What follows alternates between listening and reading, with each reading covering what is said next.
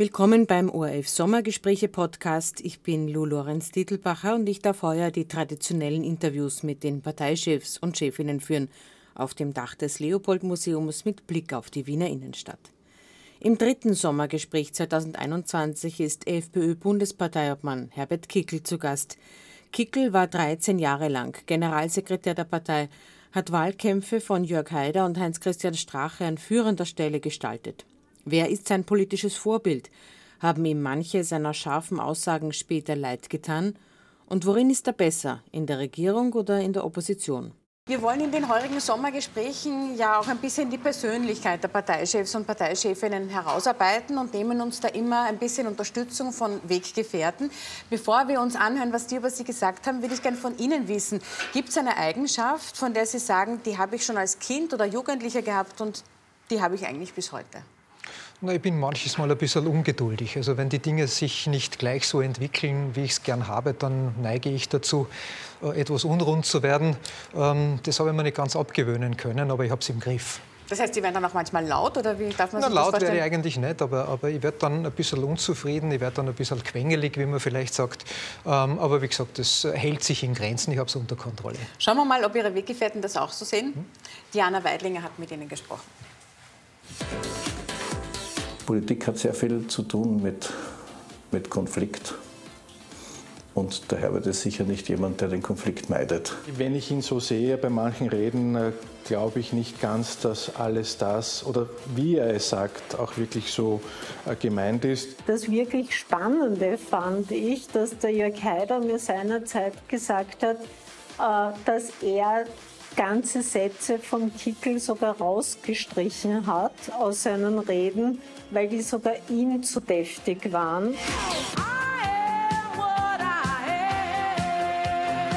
Er wächst als Arbeiterkind in Spital an der Drau auf, studiert Philosophie in Wien und sieht lange Zeit im Hintergrund die Fäden in der FPÖ.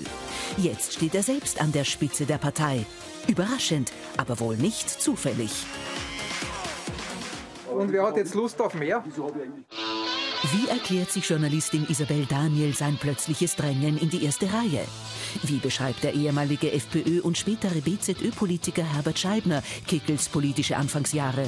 Und wo sieht sein Berater Ferdinand Stürk Stärken und Schwächen?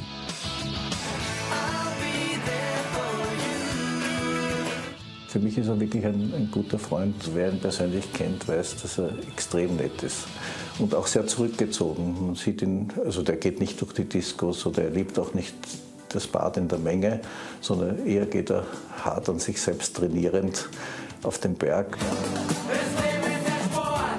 Er war sehr umweltbewusst, äh, durchaus auch sozial denkend. Also hätte man, wenn man ihn schon einkasteln möchte, eher so dem dem äh, sozialliberalen Bereich äh, zugeordnet. Wir wissen ja zum Beispiel, dass ein Schulkollege von der ehemaligen grünen Bundessprecherin Eva Glawischnik war. Er dürfte nicht sonderlich auffallend gewesen sein. Also wer jetzt glaubt, dass seine Jugendgeschichte die eines Rabauken sei, das dürfte zumindest in der Jugend nicht der Fall gewesen sein. Einzig beim Schulausflug nach Frankreich dürfte Kickel aufgefallen sein, wie uns ein Lehrer erzählt. Der militäraffine Teenager habe offenbar Kontakt zur Fremdenlegion gesucht. Eine Schwärmerei, die in seiner Matura-Zeitung nachzulesen ist.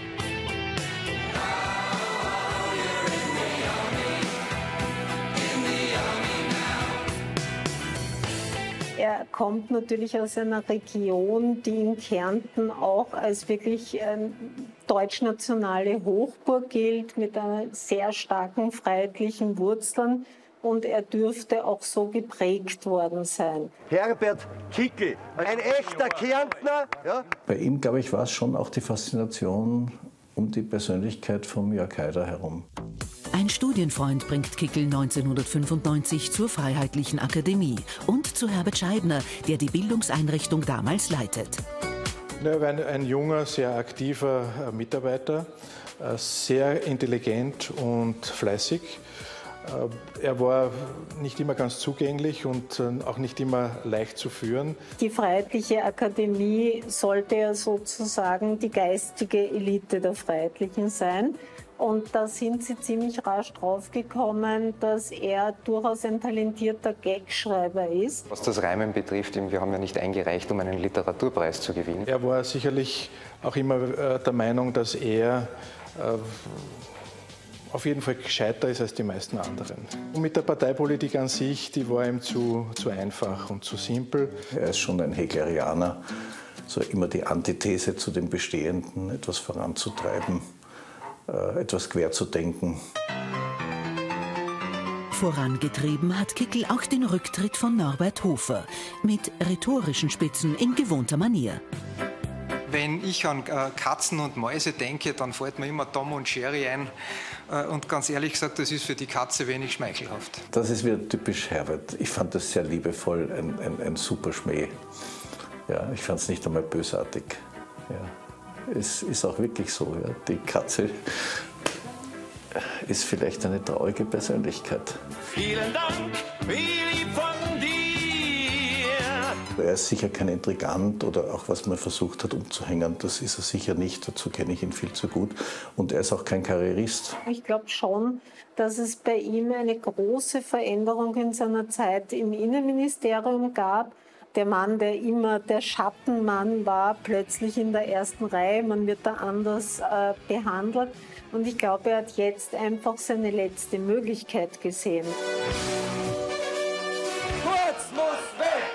Kurz muss weg! Ich höre vielfach zu sagen, ja, inhaltlich ja, aber er ist so aggressiv. Und das ist aber mehr der Tonus als der Inhalt. Und da habe ich schon manchmal gesagt, geh ein bisschen runter von der Aggressivität. Welchen Wert Herbert Kickl für die FPÖ hat, das wird die Zukunft zeigen, weil letztlich ist er dann äh, für die kommenden Wahlerfolge oder Misserfolge verantwortlich. Er wird die FPÖ nicht in eine Regierung führen können. Aktuell ist Herbert Kickl als FPÖ-Chef am Zenit seiner Parteikarriere angekommen. Aber kann er aus der ersten Reihe den Ministerposten zurückerobern?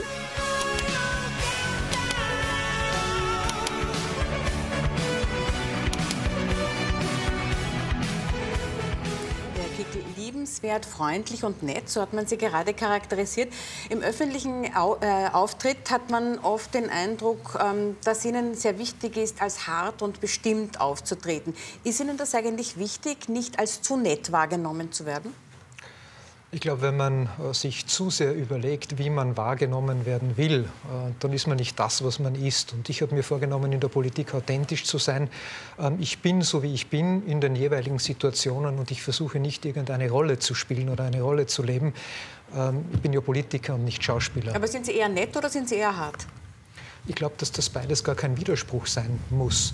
Äh, man kann durchaus auch ähm, nett sein und trotzdem äh, im Ton wir, eine gewisse Deutlichkeit an den Tag legen. Mich stört ja viel mehr am ganzen politischen Geschäft und in der politischen Kommunikation dieses unglaubliche Ausmaß an Unverbindlichkeit und, und eigentlich an Verwechselbarkeit und an Austauschbarkeit. Ähm, die haben wahrscheinlich alle den gleichen Trainer. Herbert Scheibner sagt, ähm, Sie haben es gerade gehört, Sie seien der Meinung, dass Sie gescheiter sind als die meisten anderen. Haben Sie eine Idee, wie er darauf kommt?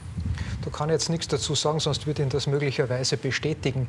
Äh, allerdings muss man eines dazu sagen, dass äh, Herbert Scheibner ja jemand ist, äh, wo ich mich freue, dass ich ihn wieder mal sehe. Ich habe ihn ein bisschen aus den Augen verloren. Ich bin ihm auch zu großer Dankbarkeit verpflichtet, weil wenn es Herbert Scheibner nicht gäbe, dann stünde ich heute nicht hier.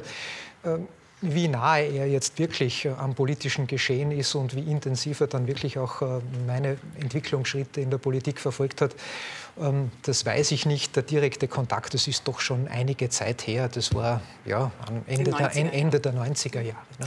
Ähm, bevor wir zu Ihrer Parteikarriere und zu dem kommen, was sie politisiert hat, noch zu einem Punkt, der da äh, im Beitrag angesprochen wurde, den unsere Lehr äh, Ihre Lehrer uns erzählt haben mhm. und der auch in der Matura-Zeitung Niederschlag findet, nämlich äh, Ihre Faszination, Ihre Schwärmerei für die Fremdenlegion. Was hat Sie denn da fasziniert? Es ist ja kein Geheimnis, ich habe das auch schon öfters in Interviews gesagt, dass ich ursprünglich äh, die äh, Überlegung gehabt habe, Berufssoldat zu werden. Ähm, und äh, wenn man sich mit einem solchen Gedanken spielt, ähm, dann äh, endet die Überlegung ja möglicherweise nicht beim österreichischen Bundesheer, sondern dann kommt man vielleicht auch auf die Idee, und mir ist es damals so gegangen, ähm, einen anderen Weg einzuschlagen in einer Armee, die diesen Namen vielleicht auch ein wenig mehr verdient. Gut, damals war das Bundesheer auch noch äh, eine anständige Armee. Jetzt ist es in der Zwischenzeit runtergewirtschaftet von politisch verantwortungslosen Gestalten. Aber das war damals der Hintergrund. Also das heißt, das stimmt so. Sie wollten stimmt, in Frankreich das, damals hab, Anschluss na, Ich habe mir, hab mir das überlegt, ich habe den Kontakt gesucht, das hat mich fasziniert. Ähm, für mich war eigentlich der Hintergrund dieser Faszination etwas Ähnliches, wie wir es auch im Sportlichen haben. Es ist die Herausforderung, sich Situationen zu stellen, die man nicht zur Gänze selber kontrollieren kann. Das ist, glaube ich, eigentlich die große Geschichte dahinter. Und äh, eine solche militärische Herausforderung schien mir dort gegeben. Es hat sich dann anders ergeben. Heute bin ich froh darüber. Sie hätten ja dann auch die österreichische Staatsbürgerschaft ablegen müssen. War das auch ein Grund, warum Sie gesagt haben, nein? Oder war es eh nicht so weit gediehen? Naja, äh, ich war damals 16, 17 Jahre alt. Also so weit habe ich dort nicht gedacht. Es war eine gewisse Faszination, die mir übrigens einen großen Vorteil gebracht hat. Ich habe mir vorher immer ein bisschen schwer getan mit Französisch. Äh, durch dieses Interesse an der Fremdenlegion hatte ich eine Motivation, äh, dann ein bisschen mehr für Französisch zu tun. Das hat also auch was gebracht für die Schule. Jörg Haider, der eine prägende Figur äh, in ihrem Leben, in ihrem politischen Leben war, hat die FPÖ übernommen. Da waren Sie gerade 18 Jahre alt. Hatten Sie davor auch schon eine eine politische Heimat, also das ist ja mit 18 nicht unbedingt nötig. Äh, waren Sie auf der Suche nach einer politischen Heimat? Scheibner hat ja gesagt, man hätte Sie vielleicht früher eher im sozialen Spektrum gesehen. Naja, ähm, da hat äh, der Herbert Scheibner etwas gesagt, was durchaus richtig ist. Das ist aber auch kein Widerspruch zu Jörg Haider, denn das wird ja immer vergessen. Jörg Haider wird ja jetzt auch viele, viele Jahre später äh, nach seinen Erfolgen immer völlig zu Unrecht auf die Frage der Ausländerpolitik reduziert. Jörg Haider kommt ursprünglich aus äh, einem sozialpolitischen Ansatz heraus äh, und so ist er auch groß geworden. Denken Sie an den Kampf gegen die Privilegien etc. etc. Das ist der junge Jörg Haider ähm, und das hat mich natürlich schon fasziniert, zumal die Aufstiegsphase des Jörg Jörg Haider auch in eine Phase gefallen ist, wo ja ich in einer Schule von lauter linken Lehrern umgeben worden bin. Aber da sieht man mal, die Macht der Pädagogen ist auch enden wollend.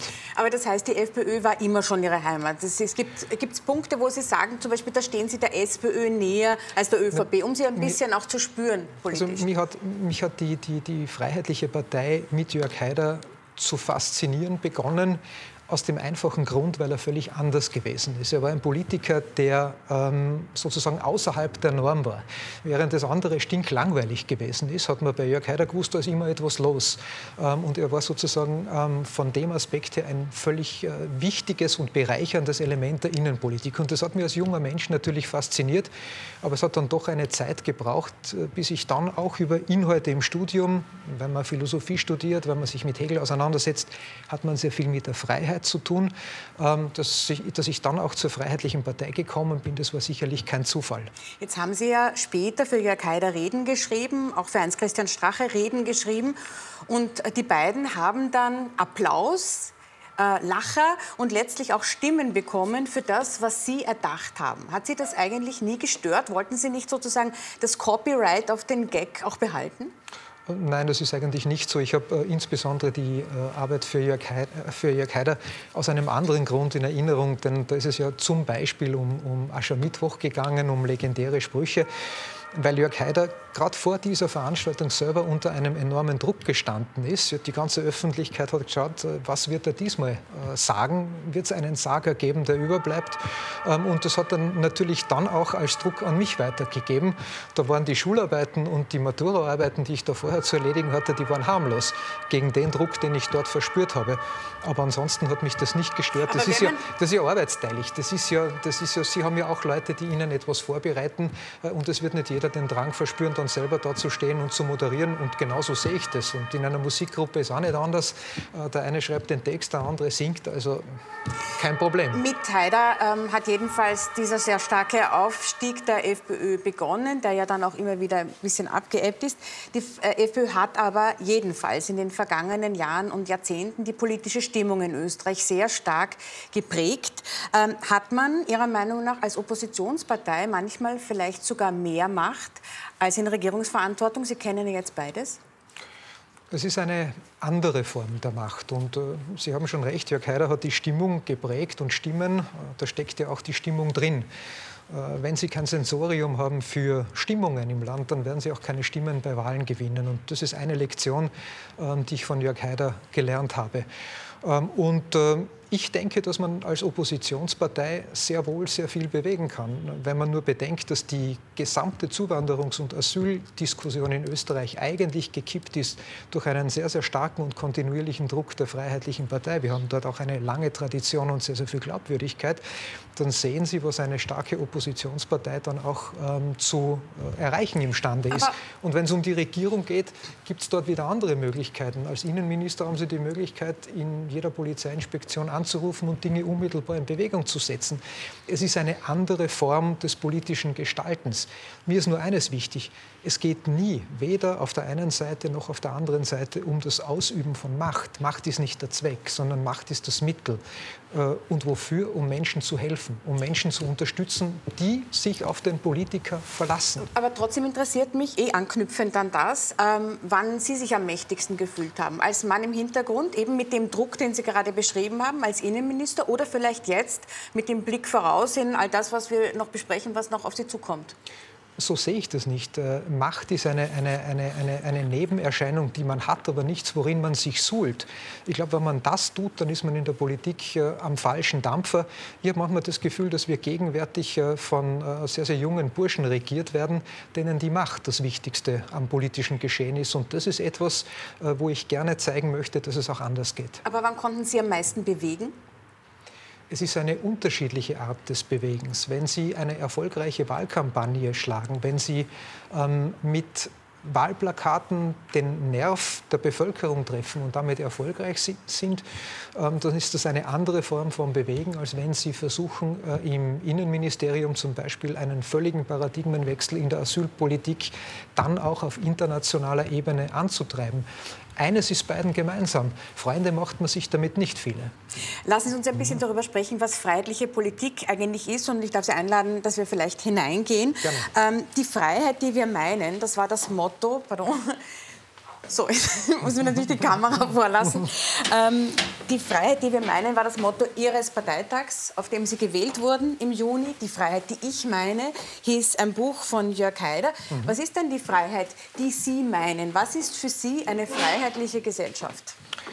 Eine freiheitliche Gesellschaft ist eine solche, wo der Staat seine Rolle im Wesentlichen darin sieht, die Freiheit und damit die Selbstbestimmung des Einzelnen zu schützen ähm, und sie nicht zu beseitigen und zu eliminieren. Und ähm, gerade in den letzten eineinhalb Jahren der Corona-Pandemie, aber auch schon bei Entwicklungen, die es vorher gegeben hat, ähm, erleben wir ja das Gegenteil. Und äh, da fühle ich mich natürlich als Freiheitlicher ganz besonders motiviert, angespornt, diese Freiheit und diese Selbstbestimmung des Einzelnen gegen überbordende Anmaßungen, möchte ich sagen, des Staates ähm, zu verteidigen, zu schützen und in bestimmten Bereichen dieses Territorium zurückzuerobern. Zur Pandemie und da gibt es ein breites hm? Feld. Da gehört auch die Auseinandersetzung mit der Europäischen Union dazu.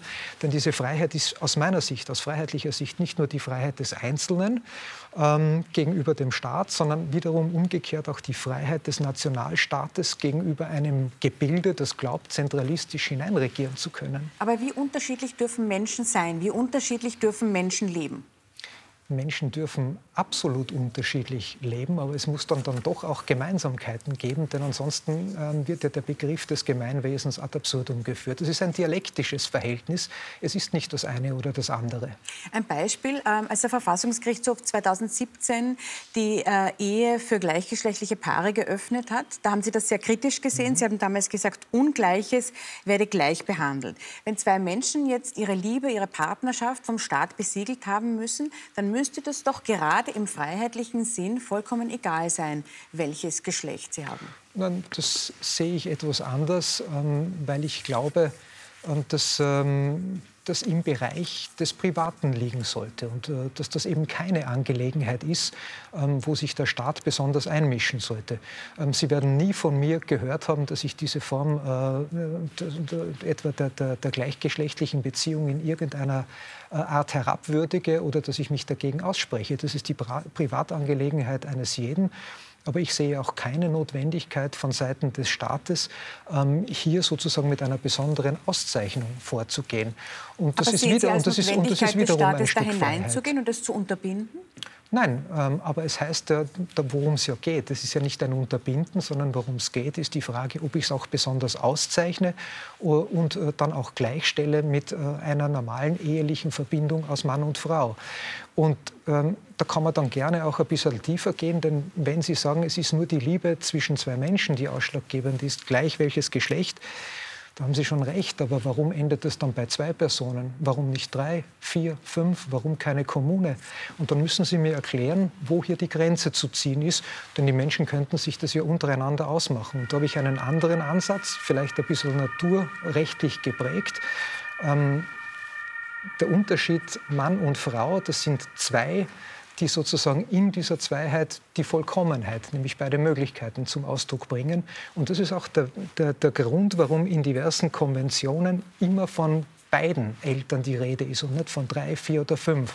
Beide, das ist sozusagen das Zwei, das einmal aus Frau und einmal aus Mann besteht. Aber das will ja niemand. Es, es wollen ja gleichgeschlechtliche Paare einfach nur genauso leben, sich auch absichern, zum Beispiel was Krankenhäuser anbelangt. Und Andreas Kohl, langjähriger ja Nationalratspräsident der ÖVP, sicher kein linker Träumer, sagt zum Beispiel, der VfGH hat entschieden, es ist eine Entwicklung der Zeit, ich habe nichts dagegen.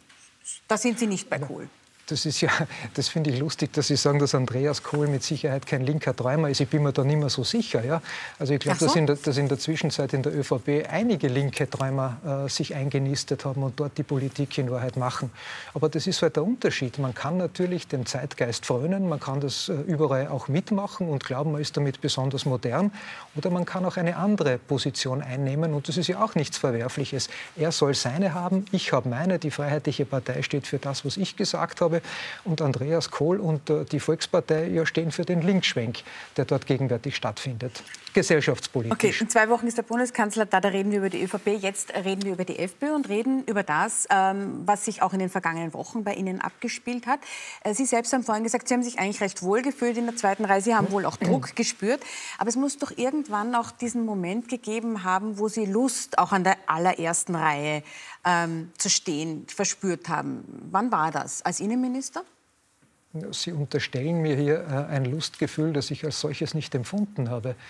Ähm, glauben Sie mir, wenn Sie ähm, in dieser Situation sind und wenn Sie diese Arbeit ernst nehmen, zum Beispiel die als Innenminister, ähm, dann bleibt dort wenig Zeit äh, für solche Lustgefühle, sondern dann stehen Sie in einer ganz, ganz schweren Verantwortung weil ich habe es zumindest so interpretiert, dass mein Auftrag in dieser Funktion der ist, ähm, eine Vielzahl von Versprechungen im Hinblick auf Änderungen im gesamten Asyl- und Zuwanderungsbereich umzusetzen.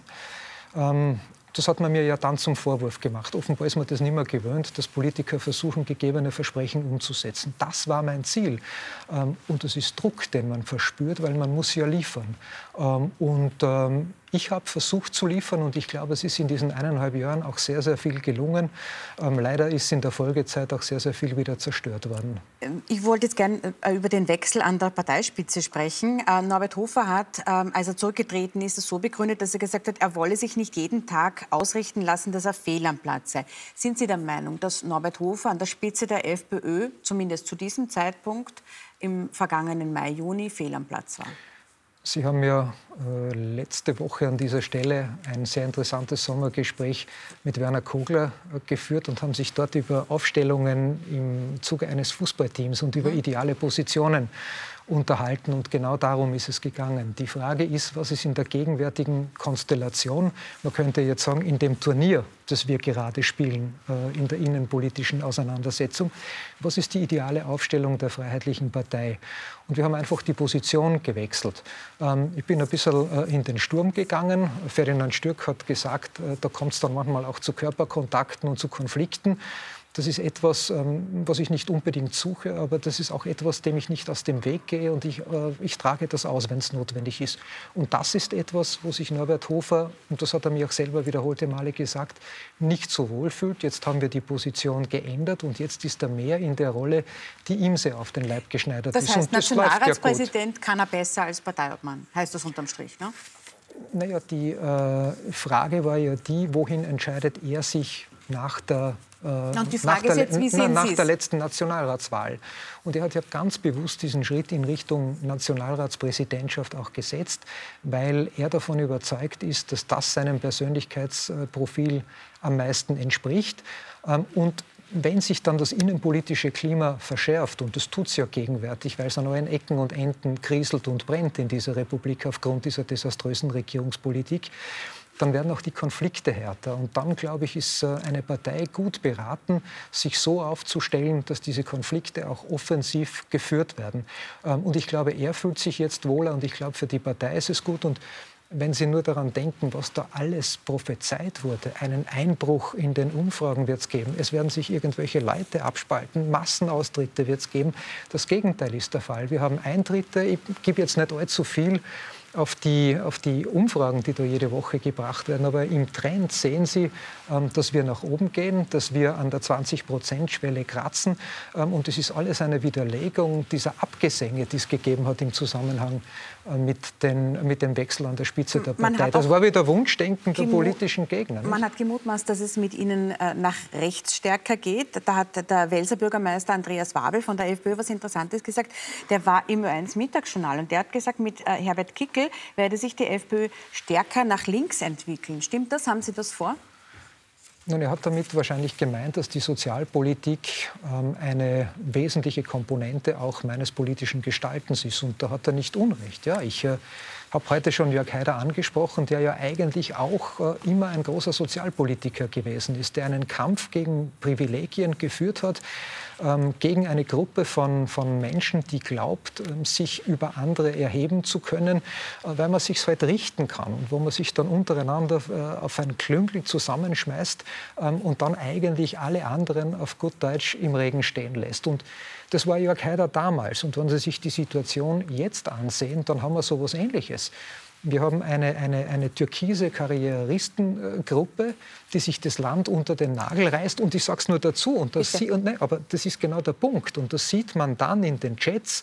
Da haben sich ja Freunde äh, sozusagen offenherzig äh, miteinander unterhalten, wie die über die Wählerinnen und Wähler denken. Und da sind wir wieder genau bei den Privilegierten, bei denjenigen, die das System machen, gegen diejenigen da unten, die das alles ausbauen müssen, die man für blöd verkauft und die man glaubt, mit billiger Propaganda abspeisen zu können.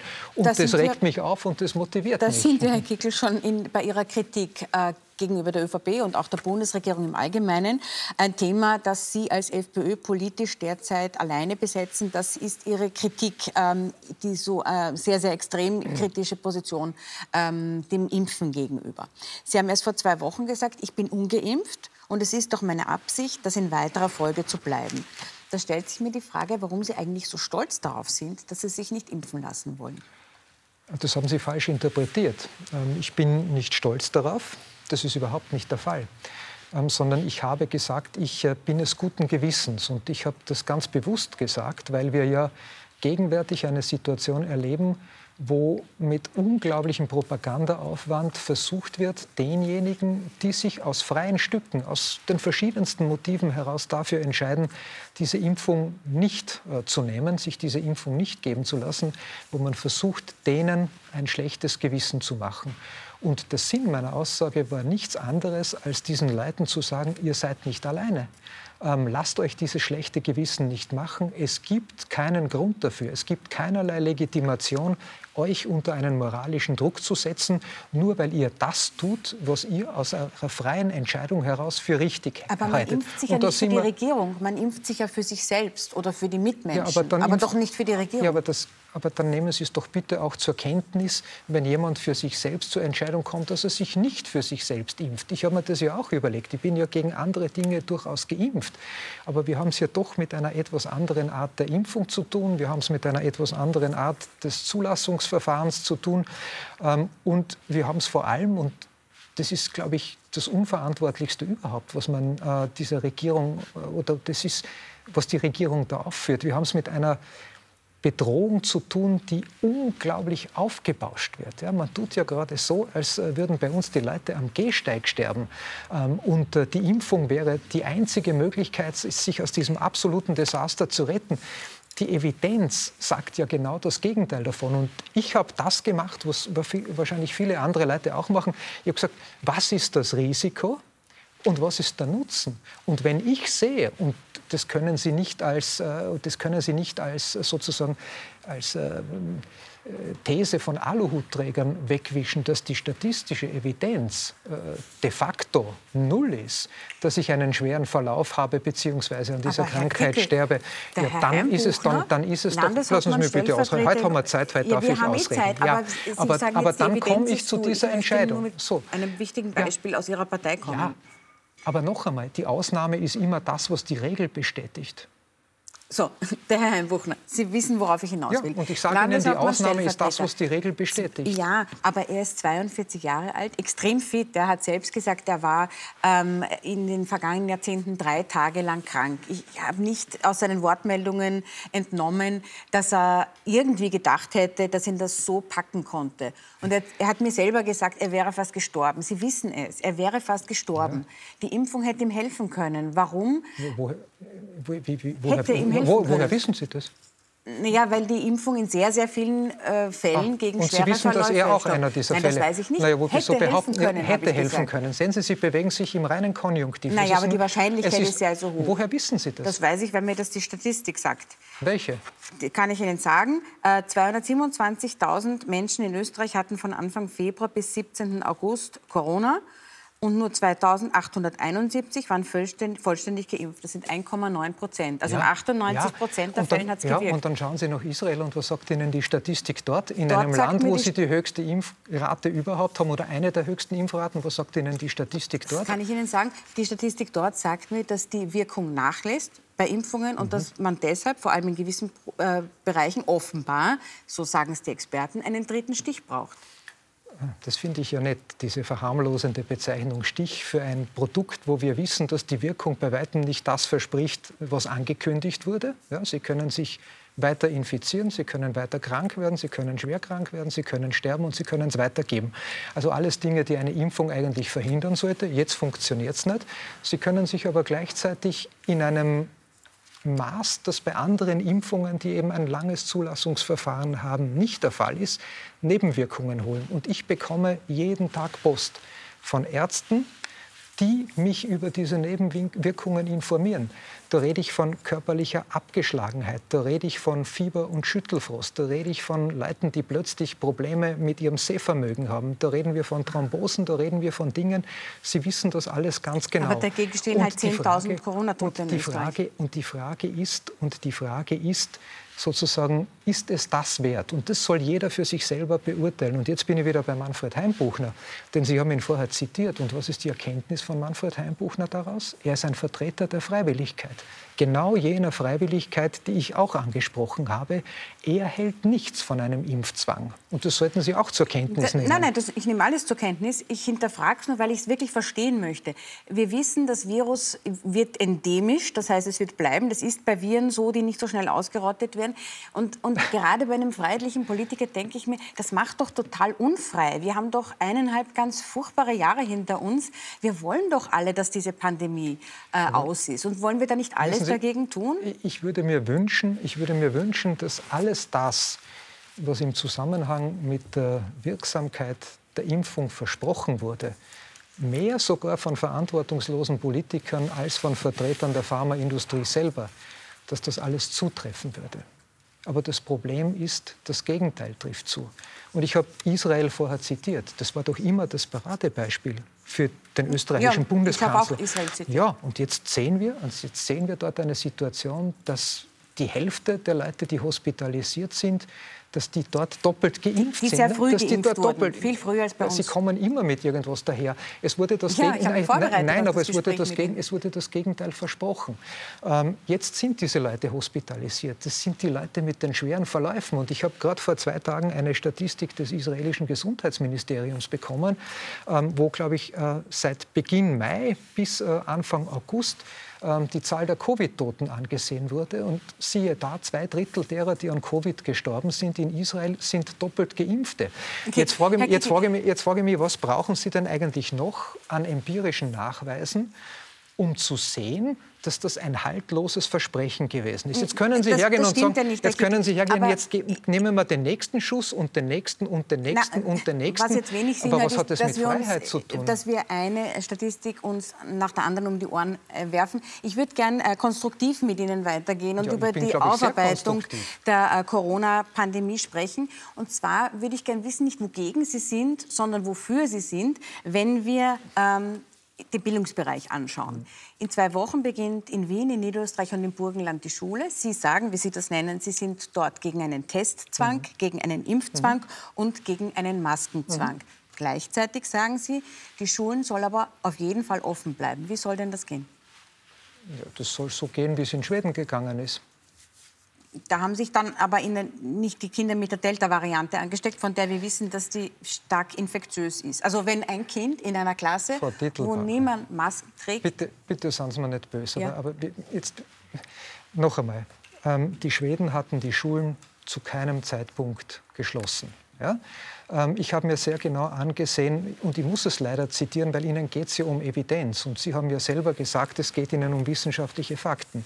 Einen Vergleich ähm, des schwedischen Bildungsministeriums mit dem finnischen. Die haben sich zusammengesetzt und sich angesehen, was haben die beiden Systeme gebracht. Denn die Finnen haben das gleiche Modell gehabt, das wir gehabt haben, mit dem Schullockdown. Äh, Und es hat de facto keinen Unterschied gegeben. Es macht, und das ist das Ergebnis dieser beiden Studien, beide Staaten gemeinsam, das ist vernünftig.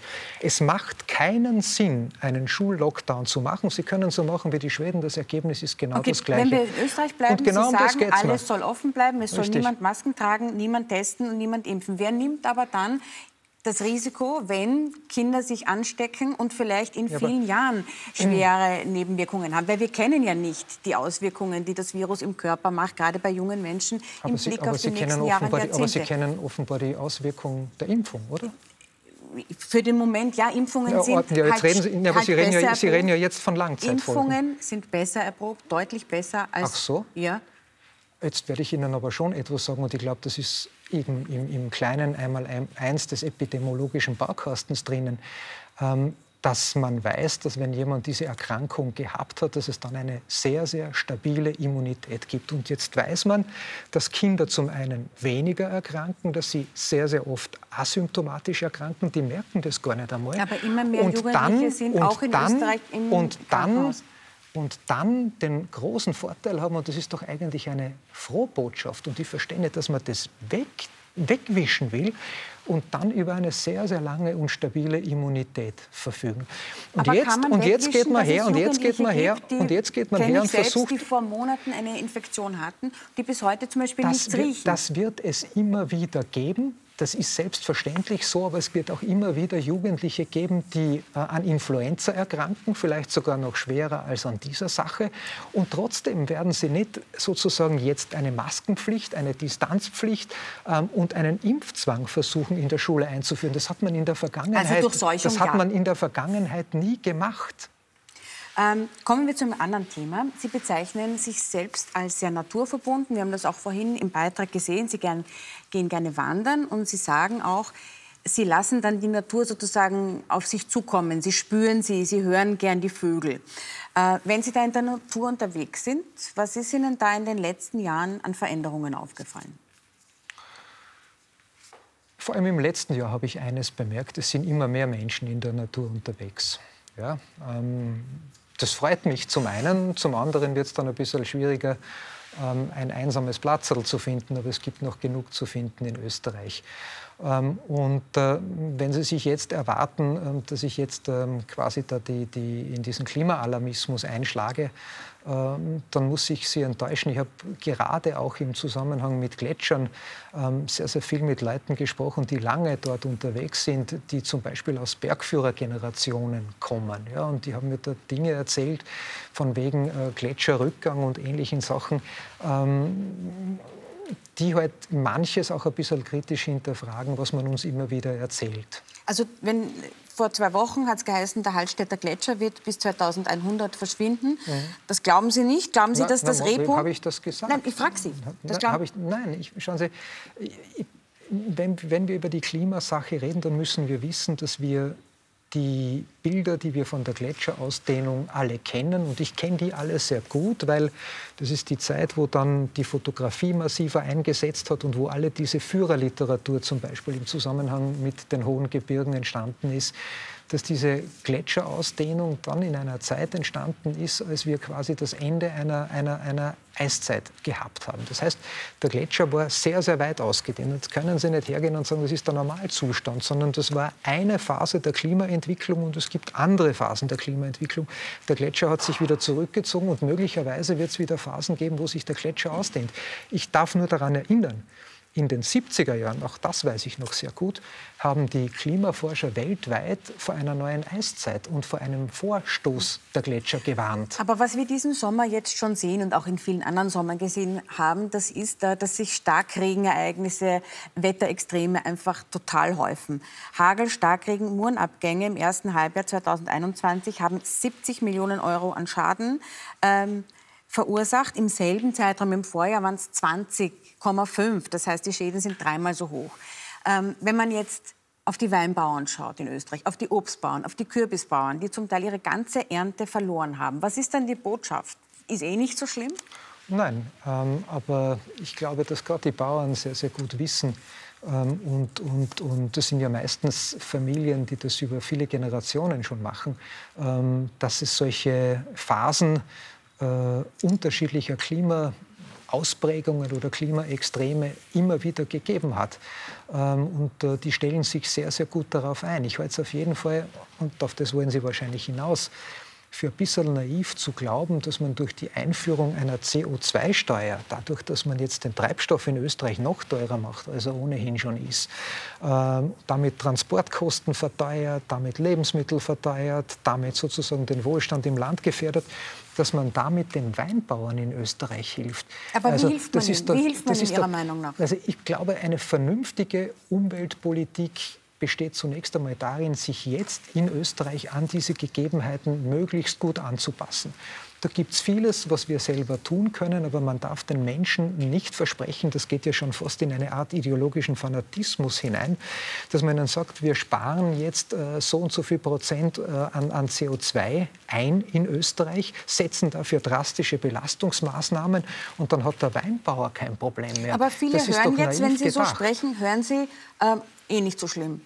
Sind, sind, Sie der Meinung, wie Ihr Vorgänger, dass die äh, Klimaerwärmung, die, Frage, die, Klimaveränderung die größte Herausforderung die der, der ähm, Geschichte im Moment ist? Es ist, sicher, es ist sicherlich eine große Herausforderung, aber wir müssen uns immer überlegen, was der Beitrag sein kann und was die Steuerungsmöglichkeiten sind, die wir haben. Und da, glaube ich, erleben wir auch in der Klimadebatte, äh, ähnlich wie in der Corona-Diskussion, äh, einen Verlust der Verhältnismäßigkeit. Wenn ich mir anschaue, welche Dinge die Europäische Union da binnen kürzester Zeit sich vorgenommen hat, was man da nicht alles auf den Weg bringen will und Österreich mitten dabei. Und dann setze ich das in die Relation zum Ausstoß von CO2, zum Beispiel weltweit. Dann merke ich, dass die Europäische Union gerade mal für 8 Prozent des CO2-Ausstoßes in der Welt zuständig ist. Ähm, die Chinesen kümmert es überhaupt gar nicht. Die Amerikaner kümmert es wenig. Indien kümmert es wahrscheinlich am allerwenigsten. Ähm, und dann glauben Sie ja doch nicht wirklich, dass Sie mit einer klitzekleinen Veränderung in Österreich, die gleichzeitig Wohlstand, Arbeitsplätze und Ähnliches aufs Spiel setzt, dass sie damit etwas bewirken können. Na, da werden ich, ich sie die, eh nicht nach aber, der CO2-Steuer aber, aber, aber, da werden sie, aber da werden sich die Weinbauern und die anderen Landwirte dann auch freuen, wenn dann die Preise in die Höhe schneuzen und sie niemand mehr das kaufen kann. Also dann haben sie das Problem auf einer anderen Seite. Ähm. Also mir fehlt hier mir fehlt hier die Verhältnismäßigkeit. Ich habe manchmal das Gefühl, es gibt keinen Hausverstand mehr in der Politik. Okay. Ähm, letztes Thema. Ich habe mir für dieses Sommergespräch auch vorgenommen, über Themen zu sprechen, wo man ihre Positionen noch nicht so gut kennt. Äh, beim Thema Afghanistan bin ich mir ganz sicher, dass ich ihre Positionen kenne und auch äh, das Publikum zu Hause. Also ich werde jetzt nicht fragen, ob Österreich Flüchtlinge aufnehmen soll, weil da bin ich mir ganz sicher, dass die Antwort Nein lautet. Mhm. Was ich aber gerne von Ihnen wissen möchte, ist, ähm, durch die Machtübernahme der Taliban sind, das wissen wir alle, vor allem Frauen sehr stark gefördert. Äh, und zwar Frauen, die an einer Änderung des Systems mitarbeiten wollten. Menschenrechtsaktivistinnen, Journalistinnen, Richterinnen, Lehrerinnen. Wie soll man diesen Frauen jetzt helfen? Ich sage Ihnen ganz ehrlich, da bin ich als österreichischer Politiker wahrscheinlich die falsche Ansprechadresse. Ähm, denn wie Sie wissen, hat eine Streitmacht aus mehreren Nationen unter glorreicher Federführung der Vereinigten Staaten äh, 20 Jahre in Afghanistan Krieg geführt. Ähm, und äh, dann sind sie relativ überfallsartig abgezogen. Ähm, und jetzt würde ich gerne genau diese Staaten auch in dieser Verantwortung sehen. Ähm, warum, Aber das heißt, man warum muss kommt, einfach zuschauen. Warum, ja, es gibt Dinge, die wir nicht ändern können. Ich glaube nicht, dass Österreich jetzt einen effektiven Beitrag leisten kann, das Leid der Frauen in Afghanistan zu lindern. Wir Sehen können, Sie nicht eine können, Menschenpflicht können, für Menschenrechte zu sorgen? Eine Frau kann ich mir vorstellen. Die fällt mir ein, ähm, wo ich glaube, die hätte jetzt äh, den Anspruch auf unseren Schutz. Das wäre die afghanische Botschafterin. Da kann ich mir vorstellen, dass die Dame, wenn sie jetzt mit den Taliban äh, sozusagen oder wenn sie jetzt den Taliban ausgesetzt würde, ein ordentliches Problem bekommt. Und das wäre dann auch der klassische Fall für Asyl. Das ist eine einzelne Person, die individuell verfolgt ist, die individuell gefährdet ist. Das, was wir dort teilweise erleben, das hat mit dem Begriff Asyl, das hat mit dem Begriff Flüchtling nach der Genfer Flüchtlingskonvention gar nichts zu tun. Das sind Vertriebene. Und Vertriebene, so sieht die Genfer Flüchtlingskonvention vor, verdienen Schutz, aber in Lagern zum Beispiel in der Nähe der Krisenregion. Da kann man einen Beitrag dazu leisten, aber ehrlich gesagt, die Debatte geht schon in eine falsche Richtung. Die Amerikaner toben sich dort aus, die Deutschen sind mit dabei, die Franzosen sind mittendrin und Österreich soll dann die Frauen retten. Also das ist, glaube ich, ein falscher Ansatz. Ähm, aber Herr Kegel, ich habe Sie so verstanden, dass Sie in die Politik gegangen sind, auch um Dinge zu verändern. Mhm. Und ich gehe davon aus, dass Sie das Bild gesehen haben ähm, von, von dem Baby in den Armen eines fremden Soldaten, das da beschützt wird, dass da gerettet wird. Ich kann mir einfach nicht vorstellen, wenn Sie sagen, Sie möchten etwas verändern, dass Sie das kalt lässt. Wenn Sie ein Kind sehen, das eigentlich keine Zukunft hat, in den Armen eines fremden Menschen in Uniform. Das lässt niemanden kalt, aber es ist auch ein bisschen eine verlogene Diskussion. Denn diese Bilder können Sie jeden Tag aus Afrika produzieren. Sie können vergleichbares Leid aus Südamerika produzieren. Ähm, Sie können vergleichbares Leid medial ähm, in China finden. Sie können das alles aufspülen. Und dann wollen Sie uns erklären, dass wir für alles das zuständig sind. Und ehrlich gesagt, das ist naiv, das zu glauben. Aber das heißt, da wir müssen zuschauen, wie diese Kinder da ich, sterben. Da als eines der ärmsten Länder der Welt. Sie schauen auch zu, wie in Afrika sehr, sehr viel Leid passiert. Was tun Sie da dagegen? Nee, da gibt es zum Beispiel das World wissen Food Program. Wissen Sie, wissen, Sie, wissen Sie, wofür ich mich zuständig fühle als österreichischer Politiker? Da geht es darum, im eigenen Land die Armut zu bekämpfen. Da geht es darum, nicht noch mehr Gewalt oder Menschen, die hier nicht zu integrieren sind, ins Land zu holen. Das ist ja die Absicht, die die Europäische Union schon wieder vorantreibt. Und das ist auch das, was tagtäglich passiert. Während der ÖVP-Innenminister ÖVP sich hinstellt und sagt, er schiebt nach Afghanistan ab, weil er drei Afghanen nach Rumänien transportiert, die dann postwendend eh wieder da sind. Äh, während der Zeit kommen am Tag Hunderte über die burgenländische Grenze äh, und vermehren unser Asylproblem. Das ist die Problematik. Okay. Und da bin ich als österreichischer Politiker gefordert gefordert. Und als österreichischer Politiker und FPÖ-Politiker sind Sie gefordert, was die Zukunft Ihrer Partei äh, betrifft. Die nächste Wahl, äh, die Ihre Partei und alle anderen zu schlagen haben, ist die Oberösterreich-Wahl am 26. September. Manfred Heimbuchner will in der Regierung bleiben, will mit der ÖVP weiter eine Koalitionsregierung haben. Äh, ist das für Sie okay? Haben Sie mit der Stelzer ÖVP weniger Problem als mit der Kurz-ÖVP? Das ist für mich überhaupt kein Problem. Ähm, ich habe ja gesagt, äh, eine, eine äh, erfolgreiche Partei muss sowohl regieren können als auch äh, die Opposition beherrschen. Das ist gar nicht so einfach, wie man am Beispiel der SPÖ sieht. Die kann Opposition nicht. Ja? Aber ähm, nicht beides am selben Ort zur gleichen Zeit. Das geht sich nicht aus. Aber eine Regierungskonstellation, die in Oberösterreich gut funktioniert, kann natürlich ihre Fortsetzung finden. Das steht in keinem Widerspruch zu unserem Oppositionskurs auf Bundesebene. Und ehrlich gesagt habe ich manchmal ein bisschen das Gefühl, auch beim Herrn Stelzer schon äh, Distanzierungssignale in Richtung Kurz-ÖVP herausgehört zu haben. Also ich glaube nicht, dass der äh, erfreut hat, wenn äh, der Bundeskanzler dieser Republik Gut. den Verfassungsgerichtshof runtertodelt. Über die ÖVP reden wir in zwei Wochen. 30 Prozent hat Heimbuchner äh, bei der letzten Wahl 2015 gehabt, 20 Prozent peilt er jetzt. Dann ist das in etwa auch das, was Sie sich vorstellen? Ich glaube, das wäre ein ausgezeichnetes Ergebnis äh, angesichts der völlig geänderten Rahmenbedingungen. Ich äh, traue ihm das zu. Er hat gute Arbeit geleistet, er hat ein gutes Team, er hat ein gutes Programm. Also warum soll das nicht funktionieren? Und ich freue mich auch schon auf den Wahlkampf an seiner Seite in Oberösterreich. Da wird es einige gemeinsame jetzt, Auftritte geben. Äh. Nächstes Jahr äh, wird wohl auch eine Entscheidung zu fallen sein über eine mögliche Präsidentschaftskandidatur. Norbert Hofer würde es gern machen. Sie haben es auch gesagt, dass Sie sich das gut vorstellen können. Aber soll die FPÖ, und das hat ja auch Kostengründe, jedenfalls einen Kandidaten aufstellen, auch dann, wenn Alexander van der Bellen noch mal antritt?